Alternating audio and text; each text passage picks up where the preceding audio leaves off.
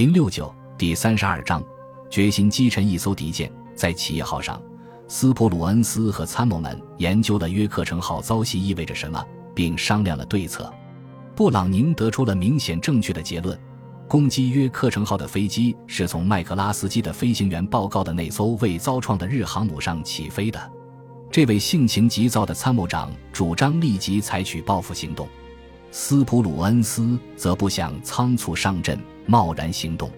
第一，他的轰炸机尚未做好起飞准备；其次，他在等待接近预定地点的侦察机报告敌航母的确切位置。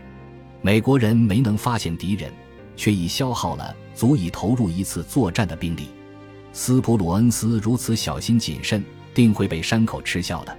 但他这次又做出了一项正确的决定。山口兵力的阵容是。以长良号为先导，飞龙号居于战列舰、巡洋舰和驱逐舰组成的防御圈之中心。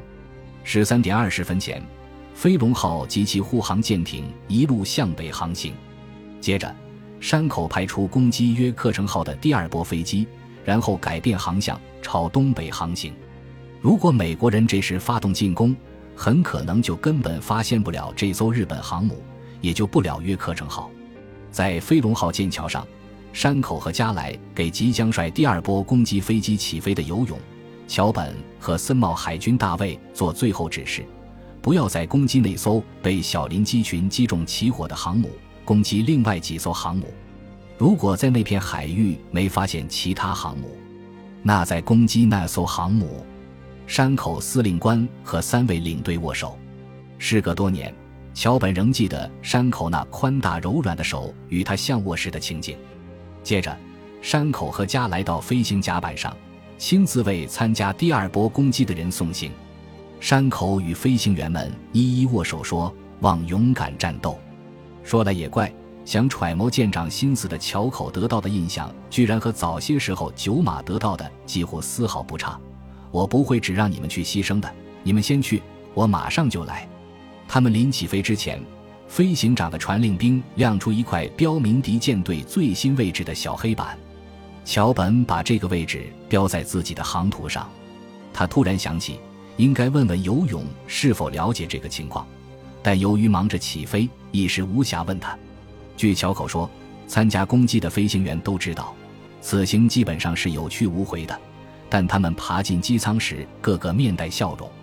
眼下随游泳出发的飞机，与那天早上壮观的攻击机群相比，显得何等寒碜。十架鱼雷机分两组，分别由游泳和桥本率领。森茂率领随轰炸机出发的六架战斗机中，有四架原先是飞龙号上的，两架来自起火燃烧的加贺号。游泳的轰炸机上被打漏的油箱还没有来得及修补，所以他只加了一半燃油，不大可能再飞回航母了。但他坚持要率机出击，拒绝了别人要和他换飞机的好意。他这个人性情孤僻，从来不向别人吐露自己的思想感情。桥口对他佩服之至，也了解颇深。他的印象是，游泳觉得是自己建议再度袭击中途岛，结果间接的造成了灾难性后果，自己是有责任的。桥口对游泳飞机上的其他人产生了怜悯之情。这些人并无内疚之感，却要和游泳一起去死。桥口说，当时飞龙号全体舰员，包括飞行员，都决心效忠天皇和帝国，因此我们对这一点考虑的不多。把生死置之度外的不仅是飞行员，实际上是舰上所有的人。他还说，我们决心击沉一艘敌舰，即使去撞，也要把它撞沉。桥口对游泳的动机，也许估计得太浪漫了，因为桥本并没有这样的印象。他认为游泳的决定是出于以下几个实际因素：只剩下飞龙号上能作战，现有的飞机数量很少，哪怕只减少一架飞机，都会严重影响预期的攻击结果。如果按报告的说法，敌人在大约一百海里之外，那么即使飞机有伤，它也能飞回来。实际上，游泳就是这样对桥本说的。当时，桥本要把自己的飞机让给游泳飞，游泳谢绝说：“敌人离得很近，我攻击之后还是可以返航的。”从山口给几个领队飞行员的指示来看，只要可以攻击其他航母，他根本不准备再攻击那艘受创航母。各侦察机的报告纷至沓来，但互相矛盾。山口显然还是相信自己的飞机所报告的情况。飞龙号的轰炸机先前报告的是三艘航母和二十二艘驱逐舰。山口收到这份报告，有足够的时间向游泳的部队做简单介绍。事实上，他于十四点曾向南云报告说：“据我舰载轰炸机报告，在自北向南长约十海里的洋面上有三艘敌航母。虽然可供选择的攻击目标是三艘航空母舰。”但游泳的机群径直扑向约克城号，桥本发现游泳正朝敌舰队原来的位置飞去，知道游泳没有收到关于敌舰队最新位置的报告，他想靠近游泳的飞机，把情况告诉他，但没有办到，就只好作罢。好在两次报告中有关敌舰队的位置相去不远，只要方向不错，他们或许还能发现目标。约克城号的雷达发现三十三海里外的这批日机，该舰立即停止给战斗机加油，再次排干加油系统，用二氧化碳气将它封住，同时派出 VF 三的六架战斗机，迎着敌机进行战斗巡逻。舰上的十架战斗机中有八架的油箱里有二十三加仑油料，用来进行局部作战还是绰绰有余的。这八架飞机也被派去助战。另外。第十六特混舰队也派出一些战斗机，野猫在飞出将近十五海里后截住了日机，随之发生的空战实际上是中午那场格斗的重演。六架零式机中有三架被数量上占优势的 F 四 F 四击落，二十二岁的海军少尉米尔顿·图托尔蒂斯击落了一架鱼雷机。图托尔是密苏里州圣约瑟夫一位银行行长的儿子。上约课程耗才五天，上午的战斗之后，他的野猫还没有加油，这次又跳进了座舱，偷偷的去参战了。他刚飞离飞行甲板，就扑向一架鱼雷机的尾部，他咬住敌机，在离母舰一千码处向敌机猛烈开火。那架敌机还没来得及投下鱼雷，就被击落。图托尔把机头向上拉的时候，却被己方炮火击中，幸亏他没有受伤。而且落在离护航舰艇很近的地方，很快就被安德森号驱逐舰救起。舰上的高炮击落图托尔的时候似乎轻而易举，但对付低空飞行的日机却困难得多。重巡洋舰采用了波科史密斯发明的新办法，用主炮对着鱼雷机前方的海面射击，掀起一串串倒挂的瀑布。由于野猫的拦截和这些倒挂瀑布的阻挡。进入目标空域的鱼雷机只有五架。十四点三十二分，游泳用无线电通知各机进入准备攻击的编队位置。两分钟后，他下令全体攻击。攻击飞机当即分成两组，游泳居右，桥本居左。